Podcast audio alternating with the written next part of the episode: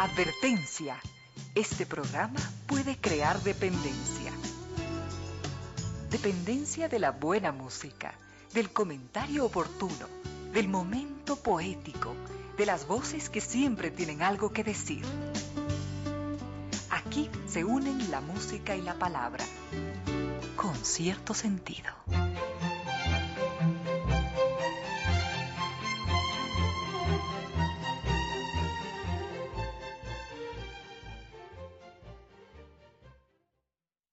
Bienvenidas, bienvenidos, gracias por sintonizar Radio Suceso 101.7, gracias por compartir estas horas de música, comentarios y entrevistas. Y ojalá, ojalá al final de la jornada, como siempre, podamos imaginar con esos favores que la fantasía nos hace, podamos imaginar que rendimos un real, justo y merecido homenaje a la inteligencia, a la sensibilidad, a la autoestima, a la confianza y a la alegría de vivir. Y siempre, siempre a las ganas de luchar de todos, donde quiera que nos encontremos, a las ganas de luchar por una vida más digna en lo individual y en lo colectivo y en esa tarea de cada tarde, de cada jornada, de manera generosa, inteligente, leal, nos acompañan ustedes con sus correos a las casillas. Reina Díez, arroba radiosucesos.net o Ramiro Díez, arroba radiosucesos.net.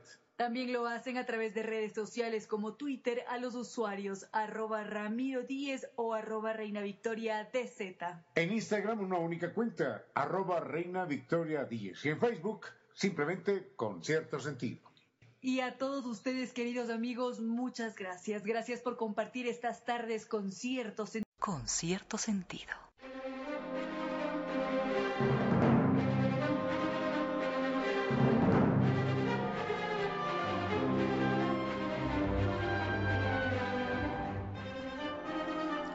Queridos amigos, veo que por acá nos están escribiendo como cada tarde. Qué alegría que así sea. Por acá nos escribe don Andrés Martínez. Muy contento con, con el tema musical que acabábamos de escuchar. Al mismo tiempo nos escriben desde Baños de Agua Santa, don José. Qué alegría que así lo haga. Y veo que hay otros mensajes, don Daniel, don Juan Avellaneda, en fin, veo una variedad de mensajes y también propuestas como cada día que tenemos que revisar para ver con qué vamos. Por acá nos escribía don Henry, él nos pregunta por la vida de, de uno de los grandes pintores, de los grandes referentes, que fue Monet. Así que este pintor de la luz fue uno de esos grandes individuos del arte. Él fue el pintor del instante, un hombre mm, incansable, porque él decía que tenía que trabajar muy duro precisamente para poder conseguir ese instante en una pintura, para poder capturar el momento preciso. Él como de lugar buscaba representar la fugacidad del momento, porque mm, esta era una voluntad que él tenía y que la compartía con varios de los integrantes del movimiento impresionista. Todos perseguían ese mismo objetivo. Entre esos grandes amigos que tuvo Monet también estuvo Renoir, que era otro de los grandes, y era Renoir quien solía decir que sin la existencia de Monet ningún impresionista hubiese sido lo que era y que ninguno habría conseguido absolutamente nada. Así que lo que hizo Monet fue ayudar a liberar a la pintura de las cadenas que tenía desde un principio porque se mantenían muy apegados a las técnicas y formas de la Escuela de Bellas Artes de París de Beaux-Arts y mm, por este motivo, por esta búsqueda que él tenía, él sufrió acusaciones muy severas, pero al mismo tiempo él nunca desfalleció en ese propósito, en esa búsqueda, porque él ofrecía algo distinto. Y además, Monet siempre buscaba la perfección. Él podía demorarse meses enteros en un lienzo porque simplemente él no estaba conforme con lo que había creado y necesitaba llegar a ese punto de perfección. Enseguida vamos a ver cómo transcurrió la vida de Monet y muchas gracias a don Henry por haberlo propuesto. Con cierto sentido. Continuamos, queridos amigos. Veo que se suman nuevos amigos. Está por acá don David Rodríguez, está don Nicolás al mismo tiempo. Don San, muchas gracias por sumarse a la sintonía de hoy. Y estábamos con la vida de Monet, este artista, el pintor de la luz, uno de los grandes referentes del arte y quien le dio pie a toda esta escuela del impresionismo. Decíamos que este hombre era muy detallista, que siempre estaba pensando en cómo perfecciono más mi obra, qué rasgo tengo que mejorar, cómo juego con la luz, qué hago para que mi obra sea mucho más atractiva. Él solía decir que cada vez que veía una obra, la veía cada vez peor. Él no sentía que tuviese una mejoría en sus obras, ni mucho menos, sino que solamente encontraba los errores, y por ese motivo muchas veces él no lograba terminar sus obras porque no le parecían lo suficientemente perfectas para ser entregadas a los galeristas y a veces no le daba el tiempo para poder corregirlas. Para esto, Monet, nuestro pintor de la luz, había nacido en 1840 en la capital de la luz, en la Ville Lumière, en París. Y él vivió allí durante una temporada porque sus padres tenían un buen empleo, tenían oportunidades y por ese motivo estaban allí radicados en París, hasta que vino un periodo de crisis y ellos tuvieron que mudarse a un sitio muy cercano a París, a Le Havre. En ese sitio ellos pasaron una larga temporada porque se trataba de una ciudad portuaria y allí tenían más oportunidades que en París. Y fue en ese sitio también donde mm, Monet por primera vez sufre esas impresiones de la infancia, porque él vivía rodeado por barcos que atracaban, por velas que partían, porque había más de un paisaje y horizontes, y todo ese mar formaba parte de su vida y fue en esa misma ciudad, en Le Havre, donde él, antes de cumplir los 18 años, ya conoce a sus primeros maestros. Él se hace amigo del pintor em, Eugène Baudin y fue este hombre quien se convierte en su protector y quien también le da clases de paisajismo, porque Botán justamente era un artista de los paisajes. Al mismo tiempo, él mantenía una muy buena relación con una de sus tías y la tía era también artista y paisajista. Y además, algo muy bonito que sucede en esta temporada de adolescente de, de Monet es que Baudin, su profesor y su protector, lo lleva a tomar clases al aire libre. Y esta era una técnica muy novedosa en aquel entonces, era algo que no se hacía, y Monet tuvo esa libertad. Ya más adelante, cuando le hacían más de una entrevista a Monet, él solía decir que todo lo que él era se lo debía a Baudin, porque fue él quien despertó esa curiosidad y esa gana de crear arte, y si es que él había sido pintor, fue gracias a Botán. Ya después de algunos años, Fallece la madre y es allí donde la tía decide intervenir en su educación. Como ella era artista, ya había compartido con Monet, ya había visto que el chico tenía talento, que prometía, ella decide que este muchacho definitivamente debería estudiar artes. Y entonces, cuando él ya empieza su formación, como era tan bueno con los trazos, le dieron la oportunidad de exponer, pero él no expone con pintura, sino con caricatura. Tenía mucha habilidad para la burla, tenía mucho humor, por supuesto, y era muy aclamado por todas sus caricaturas.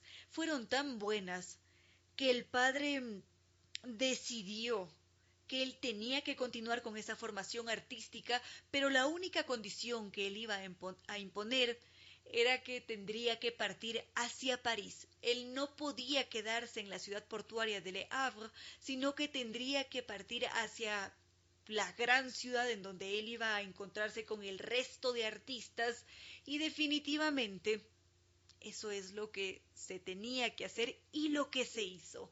Enseguida vemos cómo fue su llegada con cierto sentido.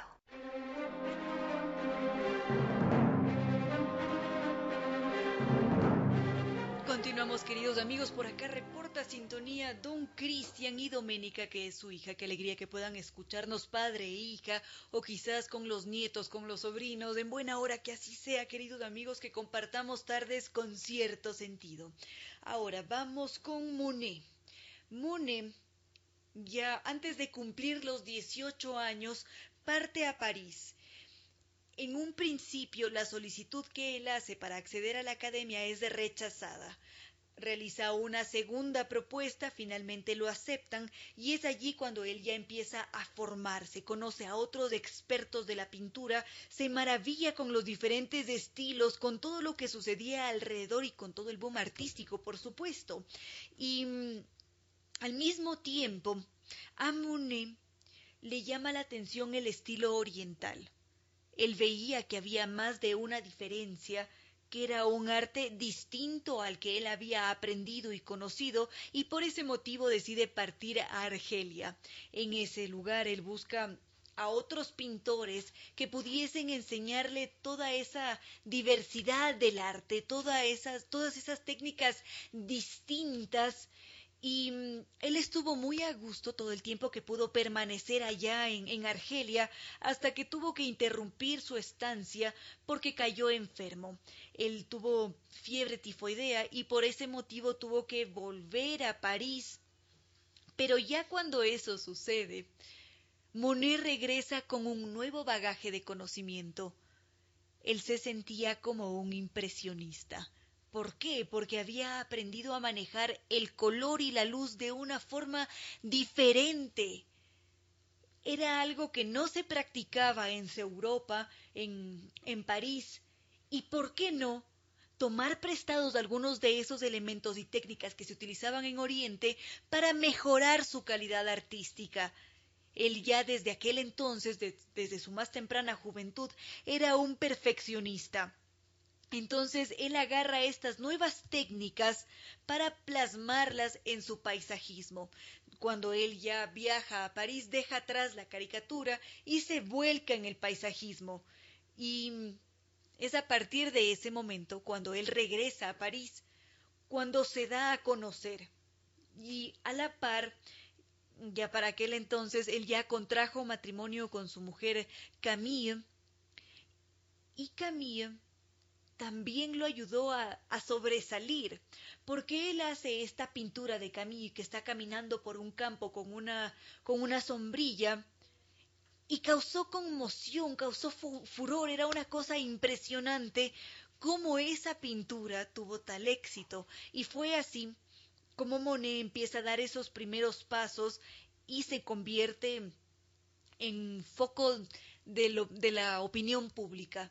Los críticos ya lo tenían en el radar, si bien es cierto, los primeros comentarios lo rechazaban porque era una pintura diferente a lo que se acostumbraba. Pero hubo otros que sí que veían talento en ese hombre. Y a Renoir no le afectó la crítica. Él sabía que esa crítica siempre iba a estar allí presente y que lo único que tenía que hacer era continuar en su camino, tenía que seguir trabajando para conseguir esa perfección.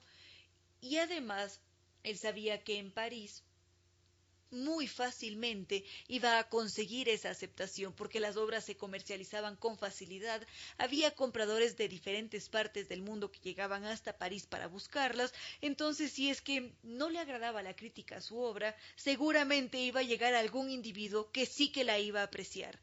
Monet tenía madera y hubo un crítico en particular que detestaba la obra de Monet, la rechazaba constantemente.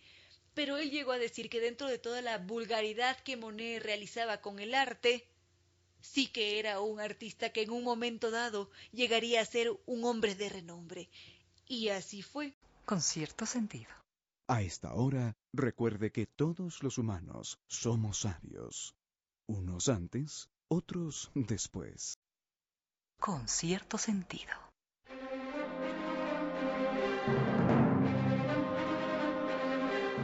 Nos escribe don Rafa Proaño y con buenas noticias. Nos dice que estos días tan gélidos que hemos tenido aparentemente se están aplacando porque ahora ha salido el sol. Muchas gracias por estas buenas noticias y también por estar en sintonía. Ahora estábamos con Monet, este hombre que era un amante de la naturaleza, que había recibido una influencia diversa en lo que respectaba al arte, porque sus profesores habían sido paisajistas, había podido viajar a Oriente justamente para adquirir nuevas técnicas y para Monet su vida era su obra su círculo de amigos más cercano eran prácticamente todos artistas, y si es que no eran pintores, eran escritores, pero todo estaba allí en el mundo del arte y de la literatura. Y fue justamente este detalle en su vida el que fortalece su arte, porque él en algunas ocasiones podía pintar con Renoir, a quien en su momento la fortuna le sonreía, al mismo tiempo se reunía con Degas, también para pintar y estos eran unos verdaderos lujos porque se trataba de los grandes referentes de la pintura. Y mm, fue justamente en esa temporada de auge cuando Monet decide pintar este famosísimo cuadro que algunos habremos visto quizás en el museo o quizás a través de internet o quizás en alguna conversación o en un video, él pinta su cuadro de impresión de sol naciente. Fue justamente este cuadro el que sacudió a toda la sociedad de la época y le dio paso a una nueva escuela, a una nueva forma de hacer arte que hacía una propuesta distinta y quien había sido su padre fue Monet. Entonces, una vez que esto sucede, Monet empieza a perfeccionar su técnica y lleva al impresionismo a un nuevo nivel. Al mismo tiempo, empezó a desgastarse, porque ya su situación económica era deficiente, como lo habíamos dicho, a él le gustaba llevar una buena vida y esto representaba que él viviese por encima de sus posibilidades.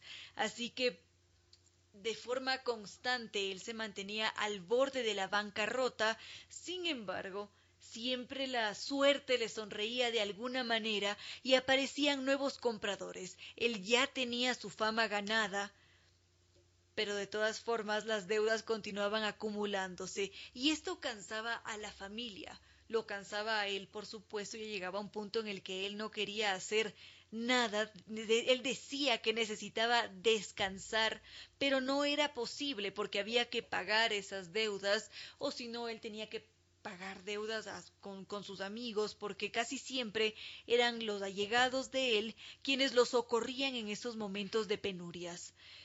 Y mm, hubo un punto en su vida en el que él sufre la necesidad más grande que se hubiese podido imaginar porque nace su segundo hijo y al muy poco tiempo su mujer cae enferma y fallece.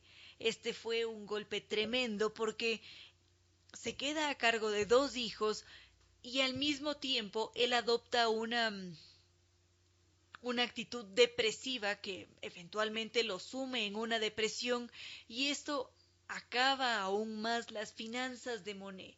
Entonces era un hombre que sufría muy sensible, por supuesto, era un artista con la sensibilidad a flor de piel, muy hábil, muy talentoso, pero no lograba encontrar ese balance, no lograba tener un equilibrio en su vida. Veamos qué sucedió después del fallecimiento de su mujer. Con cierto sentido.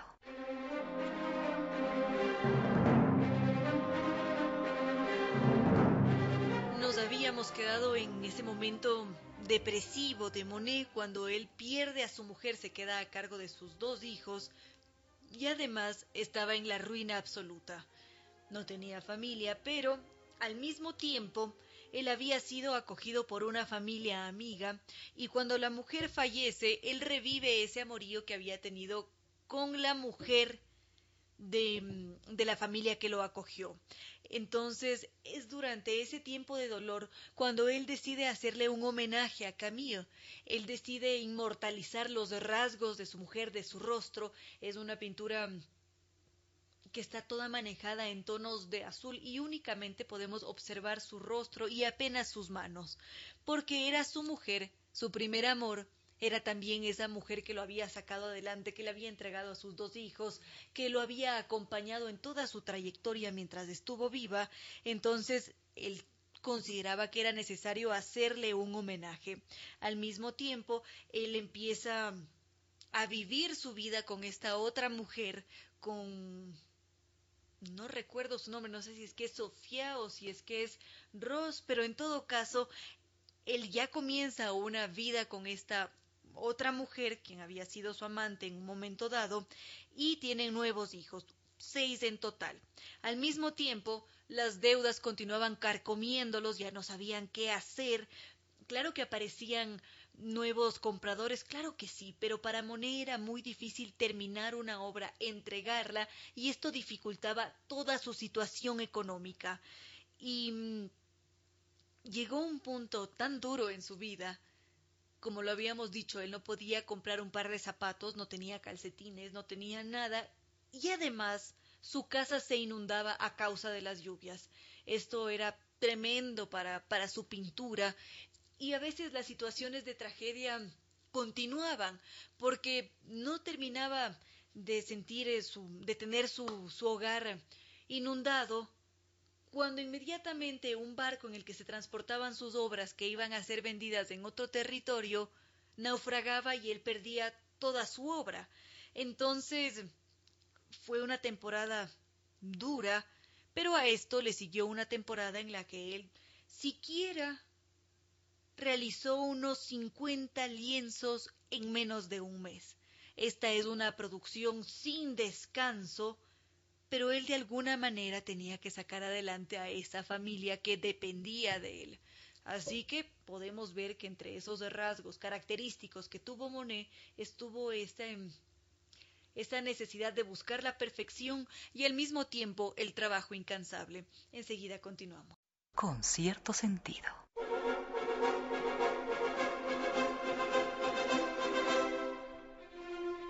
Continuamos con la vida de Monet, el pintor de la luz, este hombre que voló por lo alto, tuvo muchas dificultades en su vida, por supuesto que sí, hubo un mal manejo de las finanzas también, pero dentro de todo él era un trabajador incansable y no estaba dispuesto a quedarse de brazos cruzados. Él sabía que su arte era bueno, que prometía que tenía varios admiradores, otros que definitivamente no disfrutaban de su arte, pero él estaba decidido a continuar luchando por su sueño. Él tuvo más de una dificultad desde los inicios porque tuvo que vivir esa vida compleja en la que a los pintores no se les permitía prosperar, podemos decir de alguna manera, y que casi siempre eran mal vistos cuando eran muy jóvenes. Entonces, Monet vive toda su vida y cuando se ve en estos momentos de necesidad decide apostar por el mercado extranjero. Él decide explorar ese territorio americano porque sabía que allí había un posible mercado, porque los americanos ya habían visitado París, habían aclamado alguna de sus obras, y por qué no aventurarse a cruzar el Atlántico. Era otro territorio, nuevo mercado, posibles ingresos que podía salir mal, y así lo hizo. Cruzó el Atlántico Deslumbró con su belleza, tuvo varios compradores y le fue muy bien. Sin embargo, lo suyo no era la ciudad. Él necesitaba el campo, así que decidió retornar a un pueblecito cercano a, a París, porque lo suyo era eso, el campo. Allí residía la vida, siempre rodeado por naturaleza, esa era su inspiración constante y todavía él encontraba más de un inconveniente con la crítica, pero eso no lo frenaba. Para él su arte lo era todo, y eso se notaba. Por ese motivo su renombre aumentaba cada vez más. Fue este trabajador incansable que, que a veces hacía que uno soltase una carcajada cuando lo veían trabajar, porque muchas veces como él no paraba de trabajar, el peluquero tenía que ir a verlo después de meses de no cortarse los cabellos para cortarle el cabello mientras él estaba pintando. Y Monet no se movía ni un centímetro porque estaba muy concentrado allí intentando capturar ese momento fugaz. Y así él vivió toda su vida dedicada al arte y como lo habíamos dicho, él tuvo la oportunidad de exponer junto con los grandes, lo había hecho con Renoir y también con Rodin. Únicamente él sintió algo de decepción porque una de las esculturas de Rodin había sido mucho más importante que las suyas y desplazaron unos cuantos lienzos para darle mayor relevancia a esta escultura de Rodin, pero aún así, él estaba a la altura de los grandes y Cézanne solía decir que él despreciaba a todos los artistas a excepción de Renoir y de Monet, porque eran ellos dos los que tenían una capacidad única para transmitir, que tenían mucha fuerza y que eran capaces de trabajar el paisaje, también el retrato y al mismo tiempo lo urbano. Y entre esos otros rasgos que Monet nos deja es esa gana que él tenía para trabajar. Se levantaba a las cuatro de la mañana y no paraba hasta que ya no tenía luz suficiente para trabajar.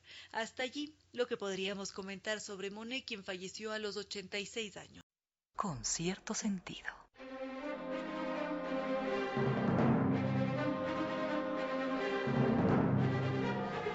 Nos han pedido que compartamos agenda cultural en esta tarde, así que lo vamos a hacer a continuación. Teatro, cine, música, pintura, literatura.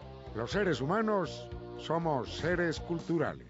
La brújula de la cultura apunta a este norte.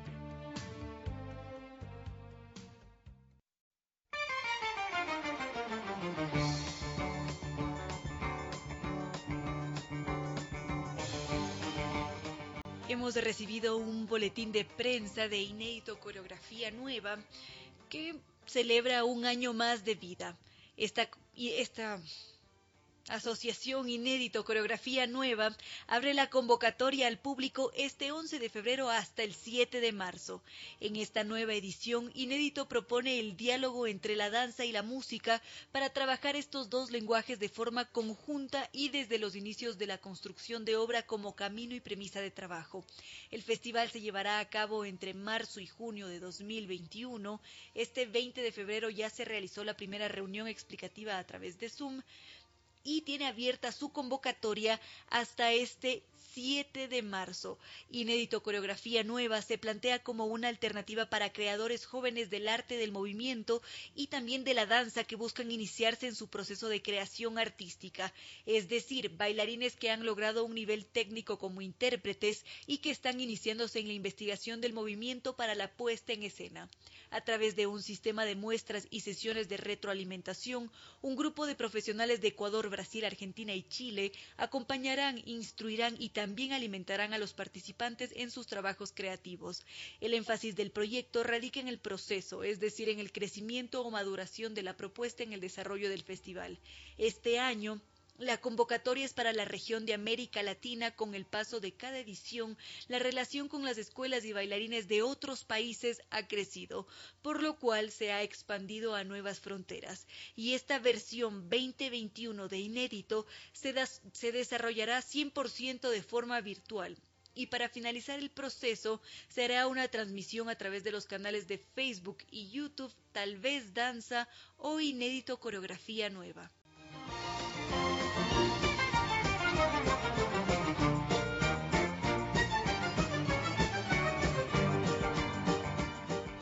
Invitan también al musical Beethoven Iramansa, una producción inédita de EIFA que se estrenará la próxima semana. Este musical inédito sobre la vida de Beethoven se presenta en Quito. Beethoven Ira Mansa, un musical que cuenta la vida del hombre que cambió al mundo. La bestia detrás del genio se estrena este 11 de marzo en Quito. La obra es una producción de la Escuela Integral de Formación de Artistas EIFA, con texto de la escritora Greyman Hernández y con arreglos musicales y, y coreografías inéditas.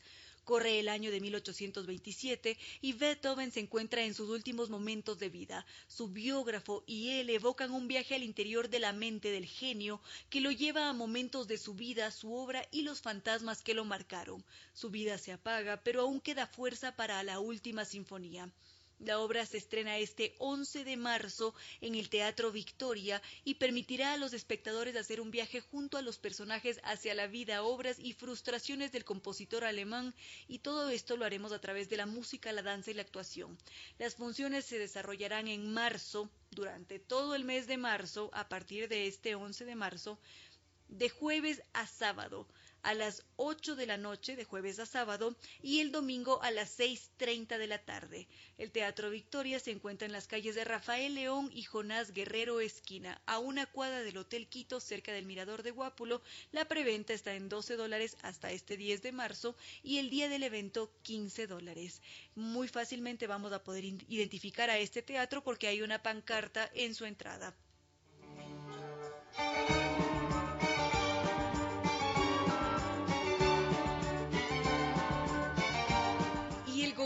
Francés nos invita a la conmemoración del Día Mundial de la Eficiencia Energética.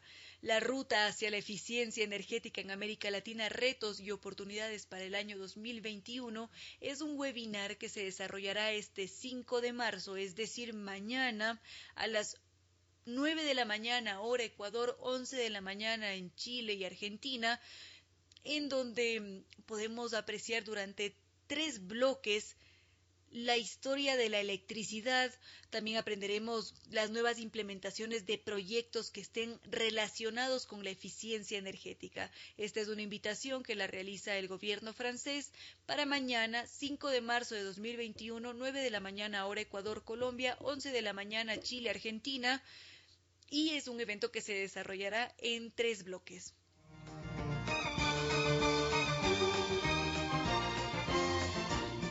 Cine de Mujeres, Luchas y Búsquedas es un nuevo ciclo de cine que se desarrollará en vía virtual este, desde este 5 de marzo hasta el 13 de marzo. La Cinemateca Nacional Ulises, estrella de la Casa de la Cultura Ecuatoriana, presenta la muestra online Cine Mujeres, Luchas y Búsquedas desde este viernes 5 hasta el sábado 13 de marzo. Esta muestra se realiza en el marco de la conmemoración del Día Internacional de la Mujer y se gesta como acción por la lucha de las mujeres contra la violencia y la discriminación de género. Con el apoyo de las embajadas de Irán y también México, la Asociación Audiovisual Hispano-Persa y también Ícaro Espacio y distribuidora de Ciudad de México y otras instituciones han decidido presentar seis largometrajes y 18 cortometrajes. Allí podremos apreciar historias en las cuales las mujeres de distintas geografías luchan por alcanzar derechos negados, tejiendo el presente, también el futuro y también reviven sus recuerdos y memorias. Son historias que transitan entre la fortaleza y la fragilidad, pero que se aferran a romper barreras, también modelos y estereotipos que han sido fijados por sociedades donde reina el machismo. Estas mujeres se movilizan por la igualdad de género, también por el derecho al cuerpo, el cuestionamiento de roles y la búsqueda de justicia. Habíamos dicho que son seis largometrajes y dieciocho cortometrajes que se desarrollarán desde mañana, viernes 5 de marzo, hasta el 13 de marzo. En caso de querer la programación. Pueden escribirnos a través de nuestras redes sociales. Estamos allí en Instagram, mi cuenta personal, arroba Reina Victoria 10, Facebook con cierto sentido, Twitter, arroba Ramiro 10 o arroba Reina Victoria DZ. También correos electrónicos pueden escribirnos para nosotros pasarles la programación de este ciclo de cine de mujeres.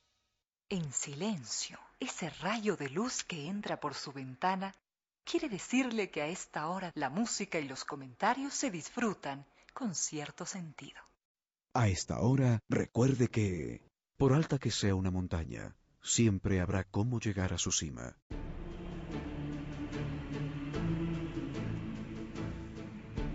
Viva con Diners. Viva su mejor historia. Aquí en Sucesos, un día como hoy. Con el auspicio de Diners Club, tu mundo sin límites.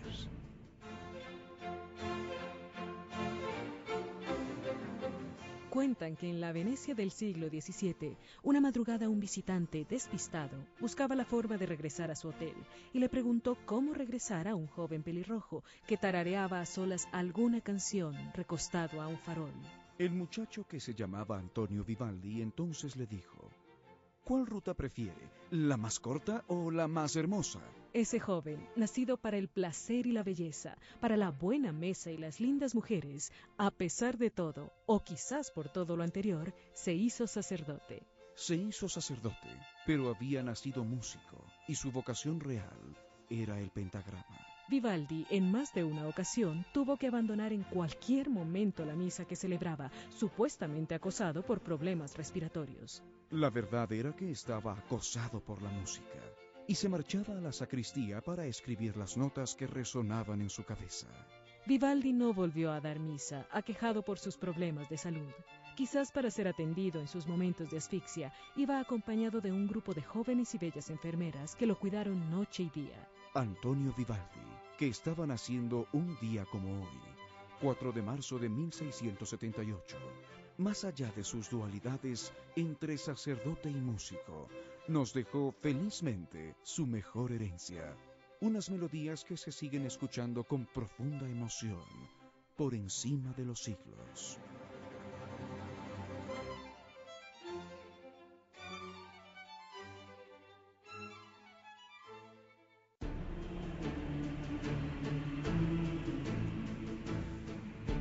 Viva con Diners. Viva su mejor historia. Aquí en Sucesos, un día como hoy. Con el auspicio de Diners Club, tu mundo sin límites. Los otros animales tienen menos conflictos familiares que nosotros, los humanos. ¿Cómo los previenen? ¿Cómo los solucionan? Estas son algunas claves del mundo animal.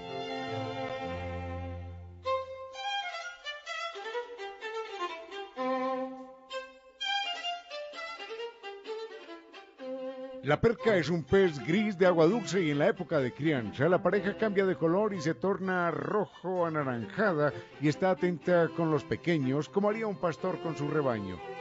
Esto dura hasta que las crías alcanzan el tamaño que les brinda independencia y seguridad.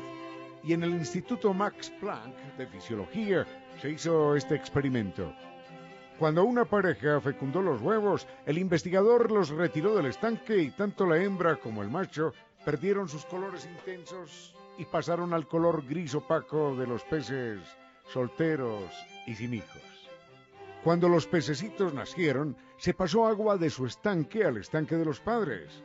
Y estos, a pesar de estar solos, recuperaron el color intenso como cuando estaban criando y se mostraron ansiosos, buscando a los pequeños para poderlos proteger como acostumbran a hacerlo. Obviamente era el olor de las crías en el agua lo que disparaba en el cerebro de los adultos toda la sensación de amor que derivaba en el cuidado de las nuevas vidas. Esa es una nueva enseñanza del mundo animal. Abrazar, besar, sentir, acariciar, oler, pegar a nuestro cuerpo a esas nuevas vidas, crea lazos indisolubles de amor. Abrace siempre a sus hijos, que lo sientan cerca mientras la vida lo permita.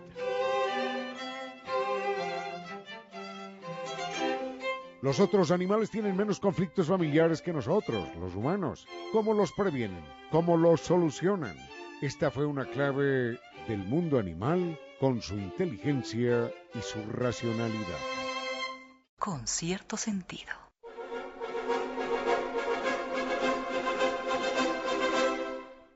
¿Cómo es posible, pregunta un oyente, cómo es posible que Atahualpa hubiese sido capturado por Pizarro, por un puñado de soldados de Pizarro en la plaza de Cajamarca, rodeada de tres, cuatro, cinco mil indígenas que lo adoraban a él? ¿Cómo es posible ese cataclismo? ¿Cómo es posible ese colapso del imperio, del imperio inca?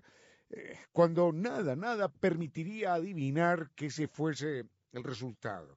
Se calcula que los españoles eh, eran, eran apenas un puñado, estamos hablando de, de quizás 180, y los 180 no eran soldados. Había simples aventureros, buscavidas, pero no, no eran 180 hombres de armas necesariamente. Había, había, había curas inclusive en el grupo, no eran combatientes exactamente. Y cómo capturan a Atahualpa es una de esas cosas dolorosas en la historia que nunca, nunca eh, podremos comprender. Bueno, todo esto a raíz de la, pregunta que nos hace don Álvaro Vélez, no, no, no Álvaro Uribe Vélez, sino don Álvaro, don Álvaro Vélez. Bueno, mil gracias, don Álvaro, por esa pregunta. Y enseguida le puedo contar algo acerca del ejército de Atahualpa. Ah, y nos pregunta por Quisquis y Calicuchima. Quisquis y Calicuchima eran dos, dos lugartenientes eh, de Atahualpa, pero enseguida no le puedo contar mucho, pero enseguida le doy algún datito al respecto. Con cierto sentido.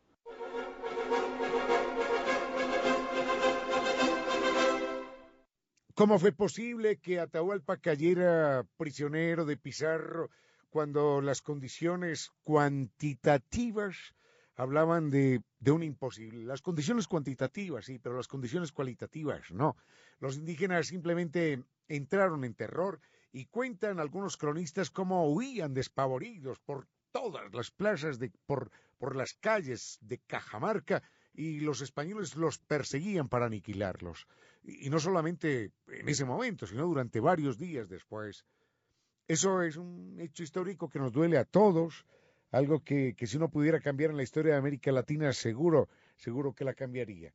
Eh, en alguna ocasión leía una serie de textos del doctor Luis Andrade Reimer, Reimers, mmm, destacado historiador ya fallecido hace algunos años, y personalmente no, no, no comparto algunas de sus teorías, en el sentido de que, de que Atahualpa había prometido entregar eh, el oro y la plata a cambio de que los españoles le enseñaran cómo hacer fusiles y mosquetes y escopetas y cosas de estas.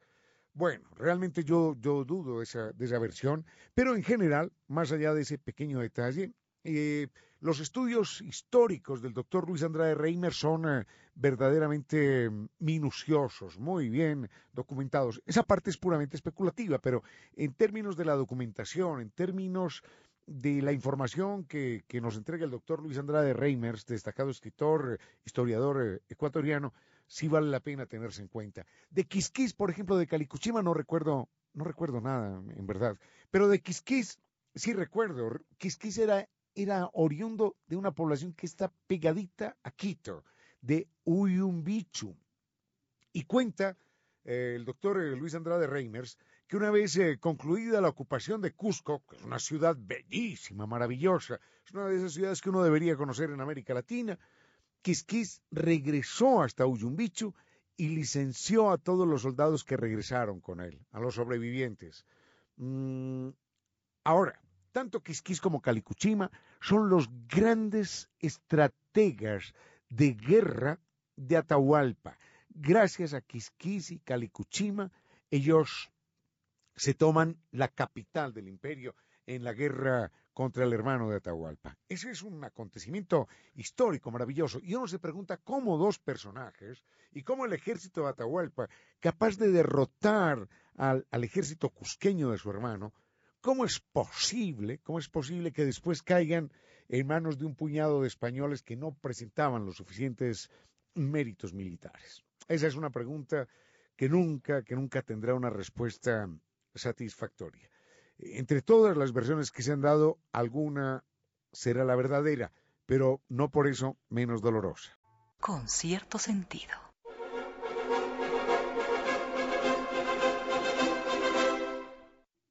Leí hace muchos años algo que escribía el doctor Luis Andrade Reimers acerca de, de los principios del ejército de Atahualpa. Eran principios duros, duros, y claro, un ejército tiene que manejarse con ese criterio si es que quiere, quiere triunfar en la guerra. Eh, uno de los principios era que los castigos tenían que ser muy severos para que fueran menos frecuentes. Es decir, la persona que era sometida a un castigo por indisciplina, era una persona que no, no lo volvía a cometer y era una persona que servía de escarmiento para los demás. A veces los ejercicios corporales hacían parte también de aquellos castigos. Los ejercicios corporales eran dolorosos, agotadores, hasta que la persona quedaba exhausta, perdón, inclusive, inclusive se consideraba la pena de muerte, pero solo en casos excepcionales, porque ellos decían la batalla es para vencer. De alguna manera, de alguna manera se asemejaban a los eh, espartanos. la vida de los espartanos preparados para la guerra era tan dura que los espartanos decían, ah, felices nosotros, cuando llegue la guerra, cuando llegue la batalla, porque descansaremos de los ejercicios militares de la vida cotidiana. Hay un parecido entre los ejércitos de Atahualpa y los ejércitos aztecas. Duro, duro parecido y enseguida lo comentamos. Con cierto sentido.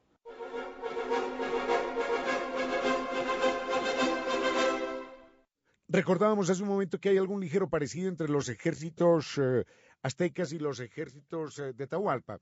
Bueno, el parecido simplemente se da porque era la misma época, eran más o menos las mismas circunstancias, condiciones, el mismo tipo de batalla, el mismo desarrollo tecnológico de las armas. Ambos equipos, ambos equipos digo yo, ambos eh, grupos militares contaban fundamentalmente con lo mismo, con ondas para arrojar piedras, con lanzas, con hachas y con, y con masas revientacráneos en ambos grupos, bueno, en los aztecas un poco, pero eh, había un poco, pero en ambos grupos lo fundamental era no dejar sobrevivientes, pero de ningún bando. Si, si había heridos del otro grupo, simplemente eran rematados. En algunas ocasiones los, eh, los aztecas los capturaban y después los utilizaban como ofrenda a los dioses, arrancándoles el corazón los heridos propios en ambos bandos, tanto del grupo de los aztecas como del grupo de los eh, incas, los heridos propios eran rematados por un grupo de combatientes eh, no muy fuerte, eh, pero que iban en la retaguardia. Entonces, cuando veían a sus propios heridos, los remataban. Yo no sé si tenían un nombre estos escuadrones entre los incas. Entre los aztecas tenían un nombre que era un eufemismo. Decían son los aliviadores del dolor y se encargaban de matar a sus propios heridos. Con cierto sentido. A esta hora, recuerde que a veces lavarse las manos puede ser una forma de ensuciar la conciencia. Un momento para la historia y las noticias del mundo de los animales, nuestros hermanos. A veces suponemos que cierto comportamiento ético lo podemos encontrar solamente en lo que llamamos animales superiores, parecidos a nosotros. Caso de chimpancés, orangutanes, gorilas, primates en general y a veces de los perros, que están también tan cercanos a nosotros.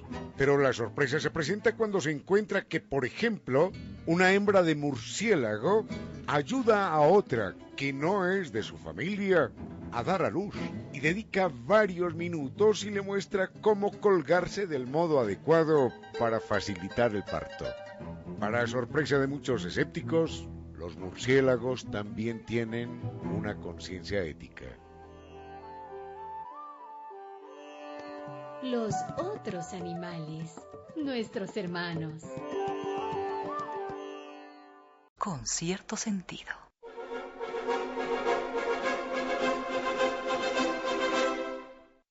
Don Mario Suárez nos pregunta cómo es posible comprobar lo que dice Einstein de que el espacio se curva.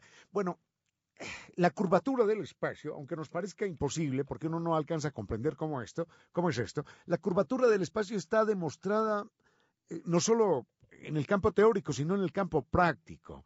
Mm, es muy difícil explicar por radio el experimento que hicieron en un momento dado, en un eclipse, por allá, creo que en el año de 1928, cuando demostraron en efecto que, el espacio se curvaba y que la luz era atraída gravitacionalmente. Hay un momento en el que hay un eclipse y detrás de, de la masa del Sol hay una estrella. Esa estrella no debería verse porque está detrás. Sin embargo, en el momento del eclipse sí se veía significa que la, estrella lanzaba la luz y en vez de seguir recta y perderse al infinito, era atraída por el sol y bajaba un poquitito y la podíamos ver en la Tierra. Más o menos, más o menos esa fue la demostración eh, de la teoría de Einstein a partir de un eclipse. Yo no recuerdo la fecha, creo que es un eclipse de 1928, pero en todo caso piensen esto. ¿Por qué los, por qué los planetas giran alrededor de, en un espacio o en línea casi, casi circular. No tiene sentido. Si algo se está moviendo, lo normal es que siga en línea recta. Si algo gira en círculo es porque está siendo retenido por algo. Es como si usted le da un impulso a una bola eh, sobre una mesa de billar, esa bola sigue recto. Si usted tiene un recipiente redondo y le da un impulso a esa bola, esa bola gira dando círculos. La razón es que la bola está recostada sobre la pared redonda del recipiente, sobre la pared curva del recipiente. Los planetas giran alrededor del Sol porque giran recostados en la curvatura que el Sol hace sobre el espacio. Es como si usted coloca en un momento dado sobre una lámina o sobre una, sobre una sábana, por ejemplo, coloca una bola de bolos, una bola grande, pesada de acero, esa sábana se curva alrededor de esa bola. No permanece plana como antes. De idéntica manera, el Sol en un lugar y cualquier estrella, cualquier cuerpo, gira, existe y, con su atracción gravitacional alcanza a curvar el espacio. La Tierra gira alrededor del espacio que curva el Sol. La Luna gira alrededor del espacio que curva la Tierra. Esa es la explicación basta, así, grosso modo, pero es finalmente la explicación. Con cierto sentido.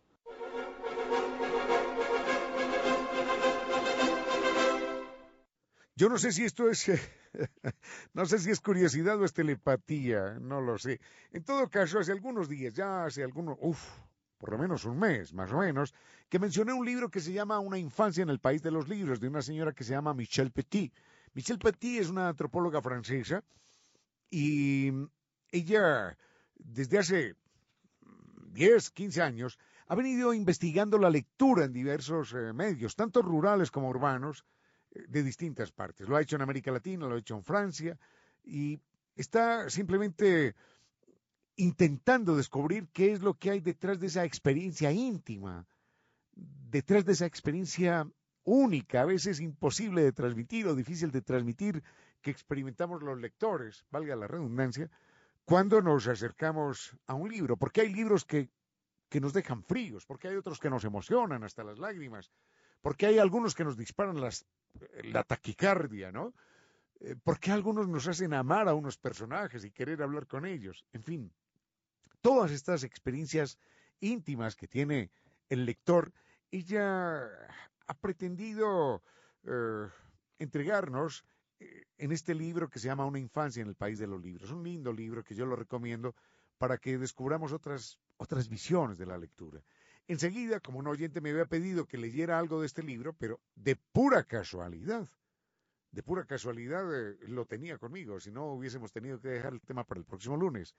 Así que enseguida leo dos fragmentitos de dos, de dos capítulos de este libro lindo que se llama Una infancia en el país de los libros. Ojalá no fuera solamente una infancia en nuestras vidas, sino que nos mantuviéramos como lectores a lo largo de los años. Con cierto sentido.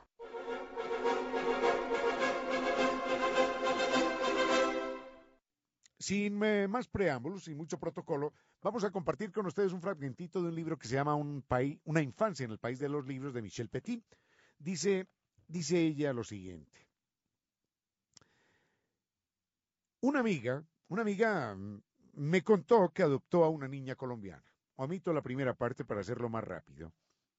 Ella me contó que poco después de haber llegado a Francia, aquella pequeña niña colombiana reconstruyó en su cuarto con unas cajas del supermercado, reconstruyó la vivienda improvisada en la que había dormido los primeros cinco años de su vida.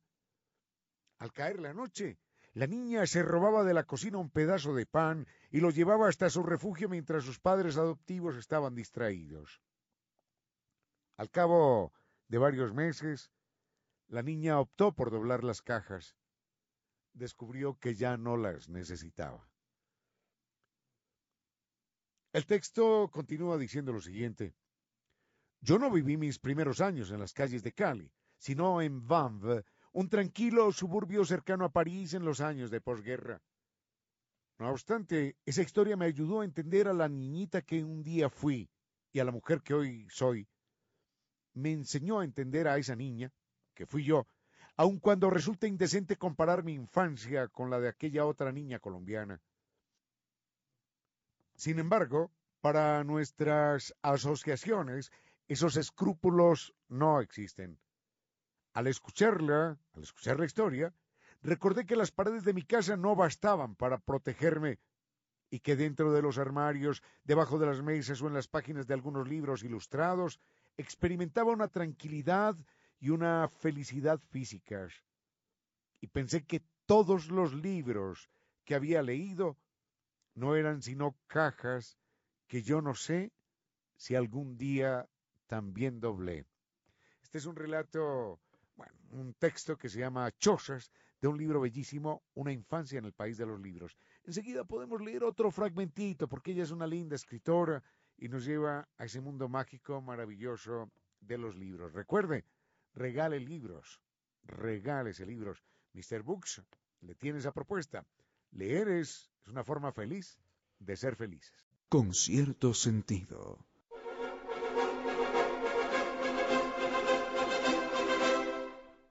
Les había prometido este libro que habla de los libros. Les había prometido un fragmentito. El libro se llama Una infancia en el país de los libros de Michel Petit.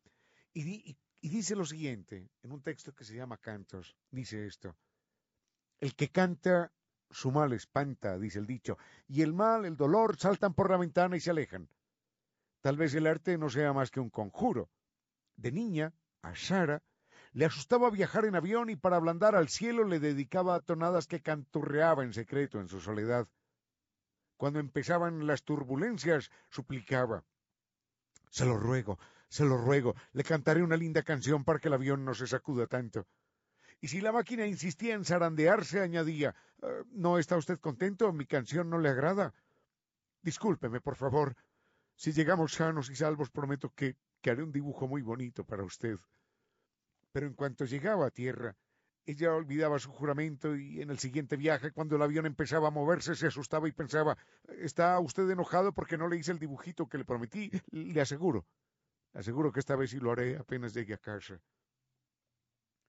No sé, dice Michel Petit, no sé si mis padres cantaban para mí, pero jamás me leyeron historias que me permitieran atravesar la noche. Sin embargo, su vida transcurría entre libros que estaban por toda la casa. Aunque mi padre no tuviera dinero, siempre lo vi con un librito en un bolsillo y dos periódicos en el otro. Y le oí hablar en la radio. Le oí hablar de, de escritores que le gustaban. Y siempre vi a mi madre en la mesa del comedor llenando de su puño y letra unas hojas amarillentas, escribiendo historias para otros. Esta es Michelle Petit que recuerda su vida de niña, su vida feliz, en medio de los libros. Con cierto sentido. A esta hora, recuerde que cuando tenemos razón, nadie se acuerda. Cuando nos equivocamos, nadie se olvida. La teoría de la relatividad expuesta por Albert Einstein señala que a mayor velocidad los cuerpos van ganando en masa. Parecería ser que Albert Einstein estuvo dolorosamente equivocado porque cuando se observa la forma como algunas personas conducen y aumentan la velocidad, habría que concluir eh, que el cerebro, en vez de ganar masa, se va reduciendo dramáticamente. Parecería ser entonces, a pesar de lo que dijese Albert Einstein, que a mayor velocidad el cerebro disminuye de tamaño y de capacidad operativa. Valore la vida. Conduzca con precaución. En algún lugar de la realidad existe la fantasía. Con cierto sentido.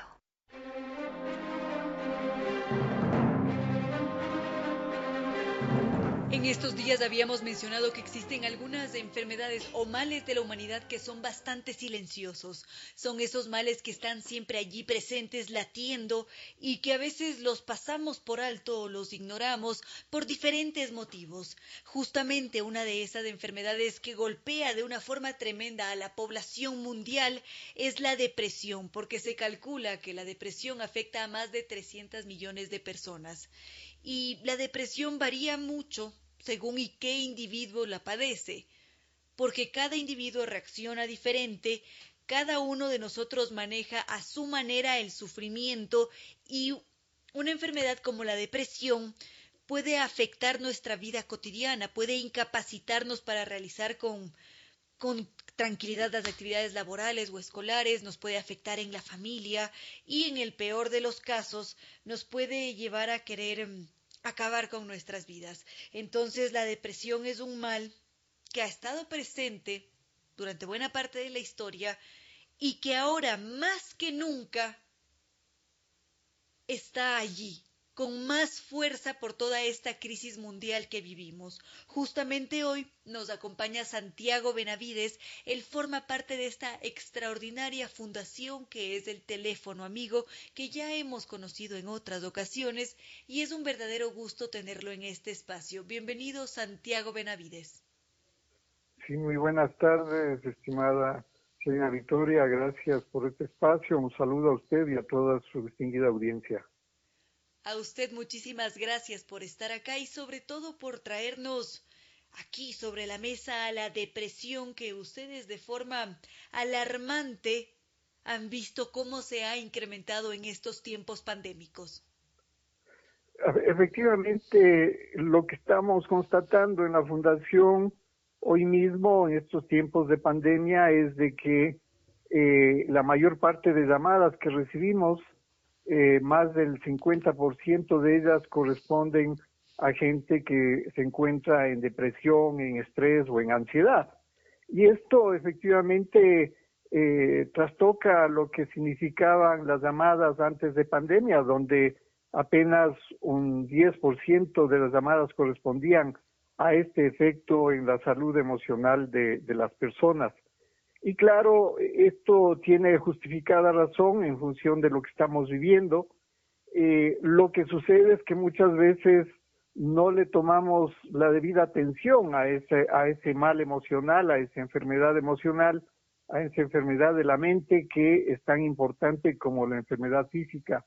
Y pasa que eh, muchos de nosotros estamos en periodos largos de insomnio, de irritabilidad, de cambio de humor constante, ¿no? de ansiedad o de pensamientos intrusivos. Y pensamos que esto puede ser eh, efectivamente parte de la pandemia, del estrés, eh, y no les llamamos mucho la atención. Pero efectivamente estos son síntomas propios a estos problemas depresivos, eh, los cuales si se mantienen en largo tiempo, efectivamente también pueden generar una serie de complicaciones absolutamente radicales y negativas en la salud física de las personas, porque empiezan ya a tener otro tipo de síntomas en el proceso del diario vivir.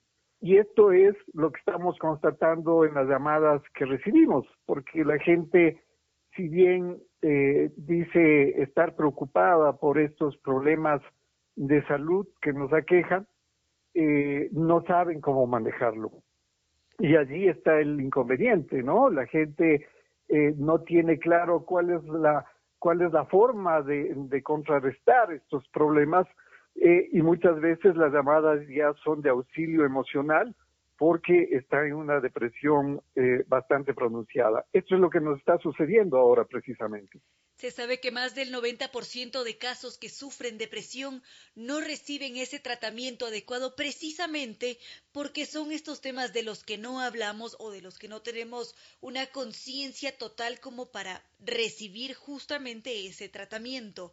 También muchas veces como obstáculo ante los inconvenientes mm, que afectan nuestra salud mental, está esta incapacidad que tenemos para acceder a ellos, quizás por una falta de recursos o porque no conocemos sobre la gravedad que tienen los trastornos mentales o muchas veces también se puede producir una evaluación inexacta que nos deja sin un diagnóstico apropiado. Entonces, ante esto, ¿qué es lo que podríamos hacer? Porque se trata de un de un problema titánico. Eh, sí, es interesante lo que tú planteas porque eh, cuando la gente nos llama, cuando sabe que la llamada es anónima, es decir, que no tiene que la necesidad de, dar su nombre y que además de esa llamada es confidencial, lo que quiere decir que esa historia de vida que nos cuenta no, no va a salir de esa relación de voluntario y quien llama, eh, la gente se da la oportunidad de exteriorizar sus emociones. Eh, entonces cuenta con detalle cuál es su problema, eh, se da ese espacio para llorar sin consuelo, sin necesidad de, de fingir nada. Y entonces este es una, un primer gran paso, porque el experimentar la emoción no es un proceso intelectual precisamente, el experimentar la emoción significa el, ese, esa, romper esa barrera eh, y esta es la forma que la gente entra en una primera fase de cura.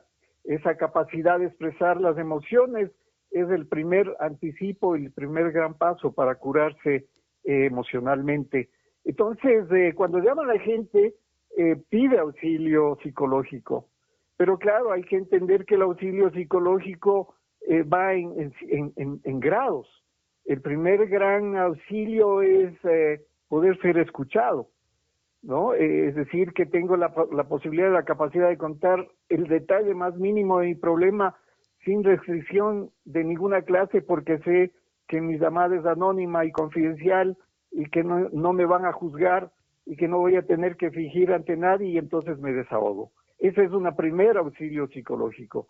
El segundo está en que nosotros en el proceso de evaluación de esa llamada podemos entender si efectivamente la persona tiene un problema emocional, un quiebre emocional, una crisis existencial, y entonces, como a todos nos ocurre en algún momento de la vida, eh, esos procesos tienen sanación, digamos, dentro de, de, un ámbito, de una conversación, dentro de un ámbito de un seguimiento, si el caso es necesario, y puede pasar y puede superarse.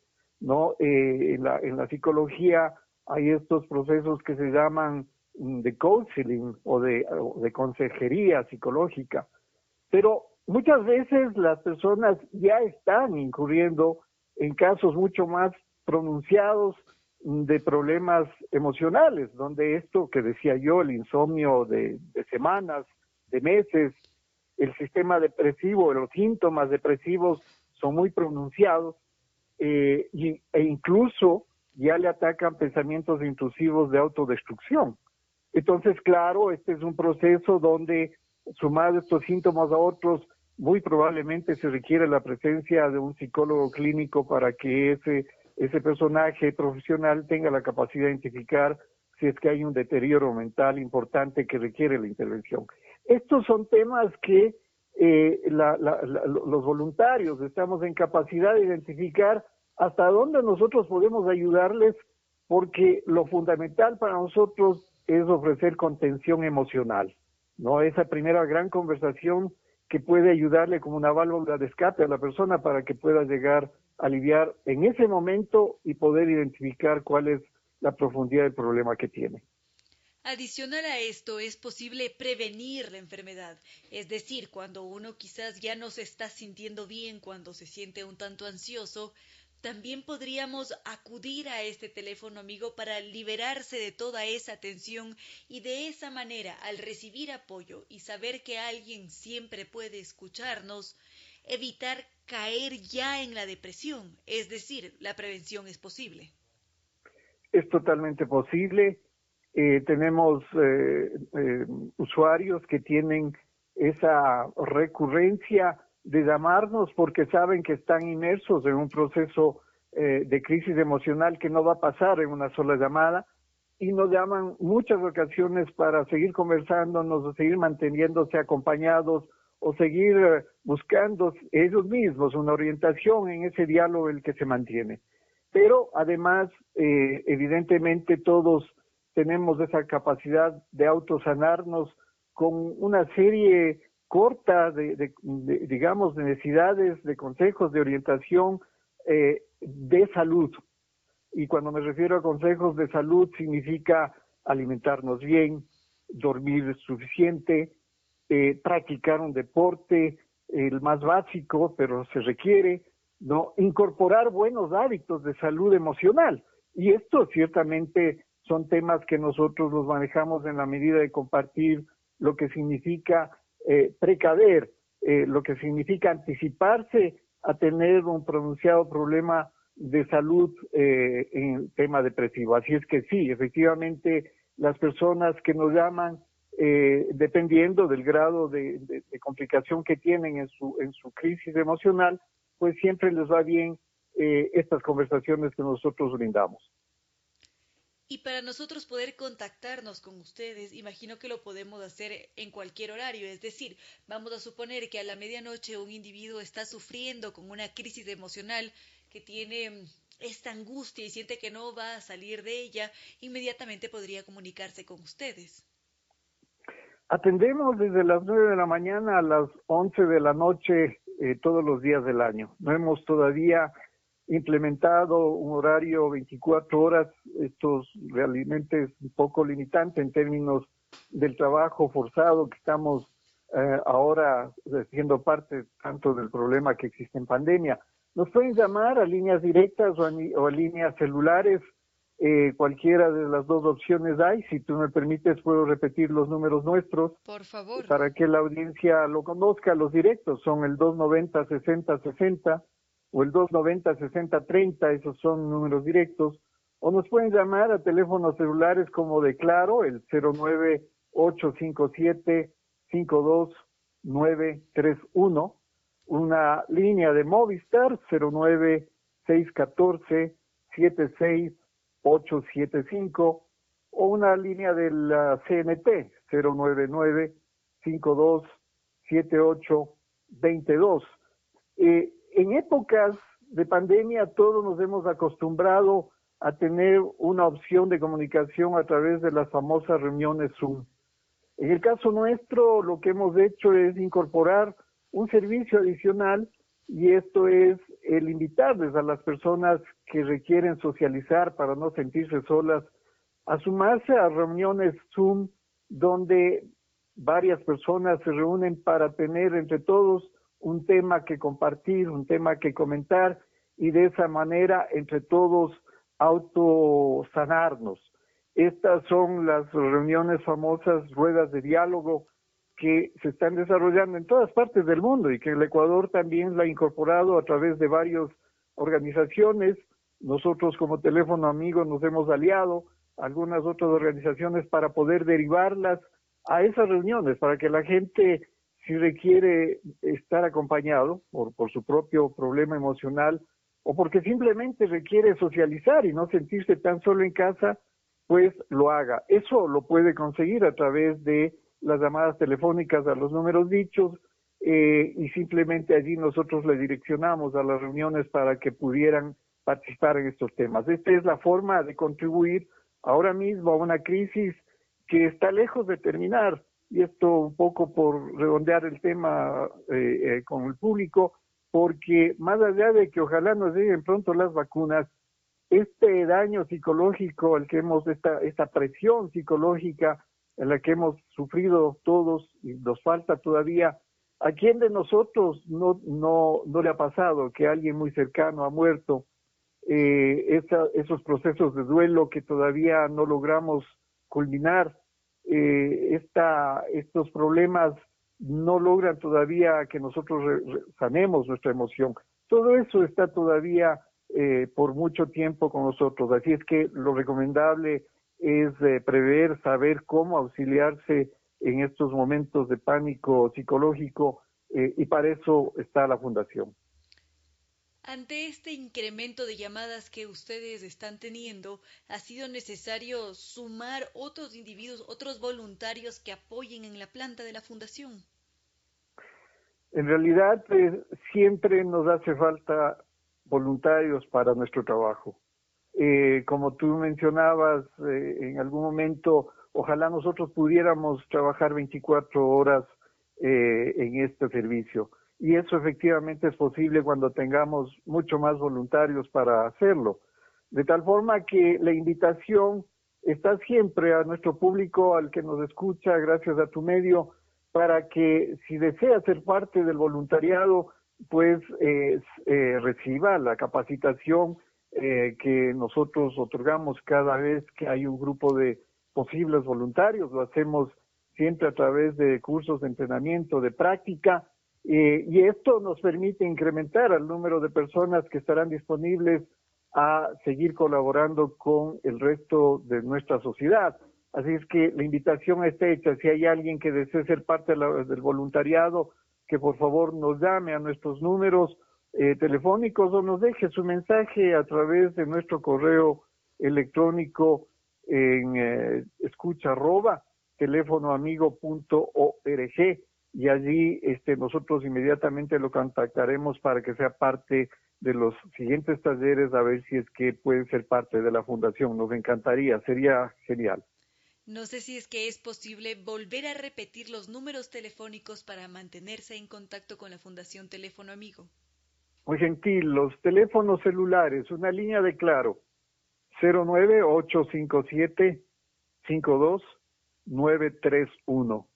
Una línea de Movistar 09 614 76 87 5 y una línea de la CNT 099 527822. Estas líneas están disponibles entre las 9 de la mañana a las 11 de la noche. También nos pueden llamar a teléfonos directos 290-6060 o al 290-6030. Nuestro correo electrónico escucha arroba teléfonoamigo.org. Quizás mm, algún mensaje adicional para para todos nosotros que en su momento nos vemos afectados por la crisis y con todo lo que viene encima, con el miedo al virus, con la inestabilidad económica, con los líos que a veces se presentan en la familia al estar todo el tiempo encerrados en casa. Recomendaciones generales. Sí, perfecto. Eh, bueno, recordar amigos que la salud no es cuestión de ausencia de la enfermedad. La salud es más bien un estado de bienestar físico y psicológico. Y esta, la salud mental, la salud emocional, hoy nos juega la peor pasada en tiempos de pandemia, ¿no? Con toda y justa razón no sabemos enfrentarla, para lo cual, digamos, en, cortos y muy ah, puntuales tips, mantengámonos siempre activos mentalmente en cosas positivas. Leamos un libro, tantos buenos libros que siempre eh, tu padre, Ramiro, nos, nos, nos, ah, nos sugiere. Leamos un buen libro, eh, miremos eh, esas relaciones interpersonales en casa que, que abundan. Permitámonos emocionalmente expresar ese cariño, ese afecto con los que estamos en casa eh, hagamos deporte necesariamente, esa versión de ejercitarnos nos ayuda a, mantener una respiración sana eh, y esto, la respiración sana ayuda a tener una excelente conectividad de neuronas en todo nuestro organismo, eso efectivamente ayuda a la salud eh, mental. Y por sobre todo, sepamos acudir cuando se requiere pidamos ayuda cuando estamos emocionalmente mal, no nos callemos.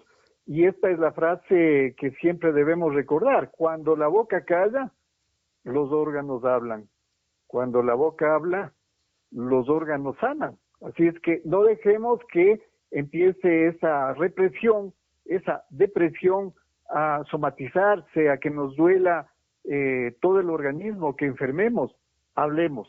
Este es el principal el mensaje que les quiero dejar a tu gran público. Agradecerte infinitamente a ti, María Victoria, que nos permites, eh, este, Reina Victoria, perdón, que nos permites estar siempre con tu público eh, y esperemos que sigan tomándonos en cuenta la Fundación en estos casos de estar bien acompañados. Muchísimas gracias por su presencia en este espacio, apreciado Santiago Benavides, y gracias por toda la labor que realizan a diario los 365 días del año con cierto sentido.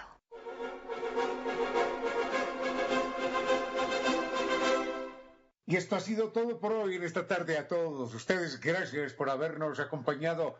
Gracias por compartir con cierto sentido. Sin ustedes ninguna alegría sería posible, ningún esfuerzo tendría razón de ser. Gracias por acompañarnos. Al doctor eh, Giovanni Córdoba encontroles muchísimas gracias. A ustedes, fuerte abrazo, los queremos mucho.